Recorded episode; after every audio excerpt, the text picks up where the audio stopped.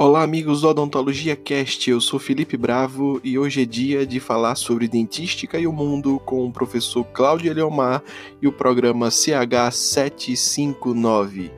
Lembrando que para ouvir todos os episódios do Odontologia Cast, o maior podcast de odontologia do Brasil, basta entrar em www.odontologiacast.com.br ou acessar a nossa timeline no Spotify.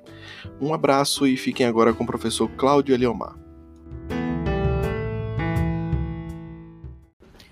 Bom dia, turma. Tudo bem com vocês? Simbora, CH759. Vamos continuar falando sobre como escolher o agente clareador.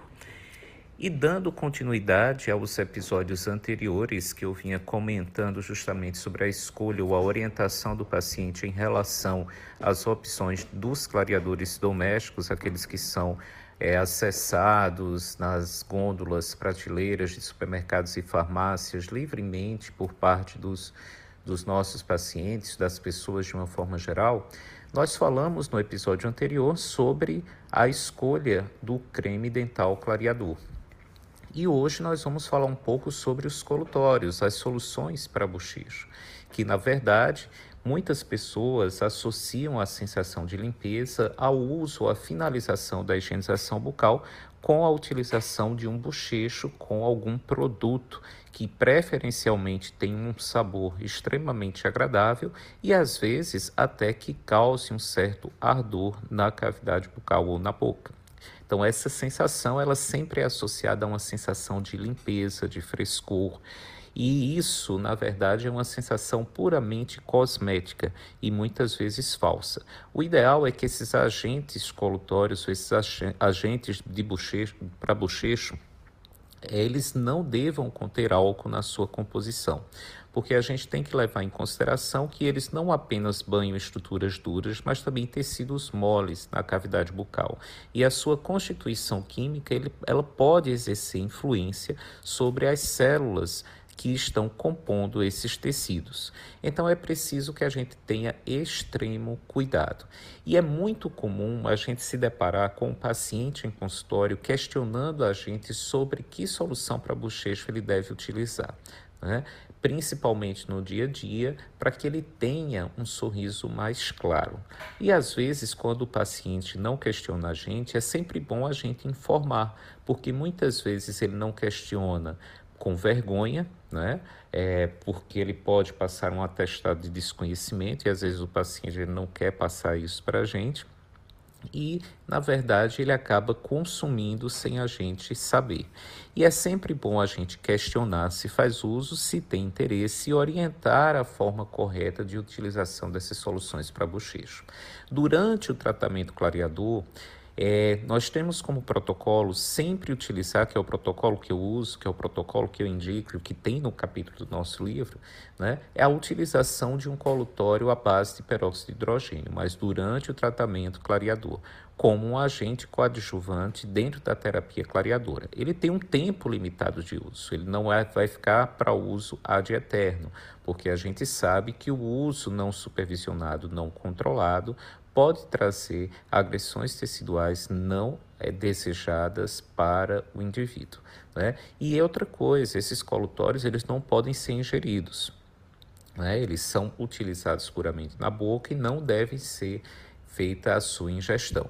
Então, durante o tratamento clareador, é sempre interessante a gente fazer a associação dos cremes dentais já indicados, mas também fazer a utilização de um colutório à base de hidrogênio em baixa concentração. Então, essas concentrações geralmente elas ficam em torno de 1% a 2%. A gente sabe que essas soluções de hidrogênio elas são estáveis. Existem já marcas comerciais dentro do mercado que o o paciente ele acessa livremente é, em farmácias e supermercados.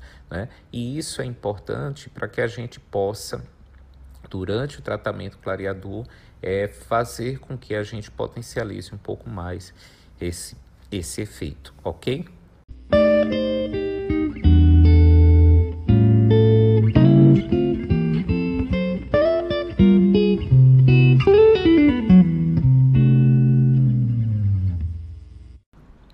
Para que a gente possa fechar o ciclo da escolha dos clareadores domésticos, é preciso que a gente fale também das escovas dentais.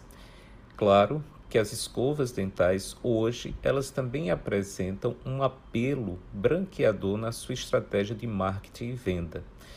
Isso é bem interessante porque, levando em consideração a não, é, digamos assim, ação química de uma escova dental sobre a estrutura do dente, né, nós não teremos uma ação efetiva clareadora é, sobre esmalte e sobre dentina por mais outros produtos que estejam sendo testados para clareamento dental, além do peróxido de hidrogênio e peróxido de carbamida, que é comumente utilizado.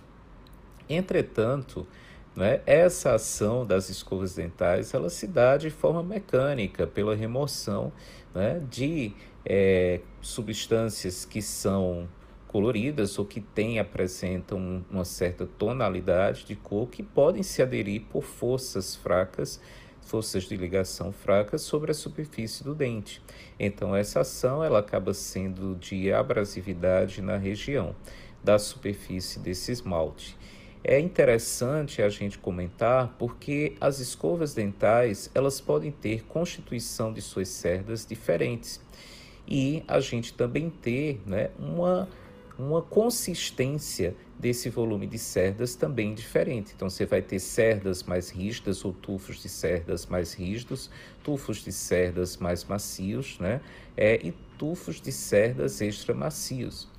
O que é mais interessante desse processo é que se a gente trabalha com cerdas duras, a gente vai ter um grau de abrasividade maior da superfície do esmalte e também o dano tecidual gengival acaba sendo maior. O ideal é que a gente trabalhe sempre com escovas de cerdas macias, né, ou extra macias, a depender da situação clínica que o paciente venha necessitar e a gente tenha aí essas, esses tufos de cerdas bastante concentrados em termos de números, para que a ação né, de limpeza sobre a superfície do dente né, seja extremamente adequada. Eu costumo dizer que quando a gente trabalha com clareamento dental, de acordo com as pesquisas, durante o período de tratamento clareador, o esmalte ele fica mais suscetível à ação abrasiva. Né? Embora os agentes clareadores tenham evoluído muito em relação ao seu pH, tendo um pH mais alcalino do que um pH ácido na superfície do dente, a gente deve levar em consideração as alterações ultraestruturais que os agentes clareadores causam na superfície desse esmalte e a possibilidade desse esmalte ele estar mais suscetível ao desgaste quando se utiliza substâncias mais abrasivas sobre a sua estrutura.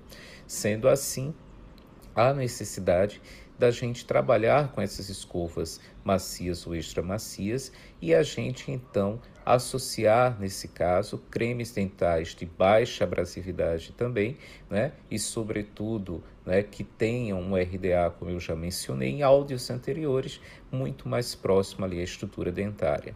Então, durante o tratamento clareador, é interessante que a gente recomende a não utilização de escovas dentais que tenham apelos clareadores, porque tem é, partes plásticas na composição das suas cerdas ou tem cerdas duras na sua constituição.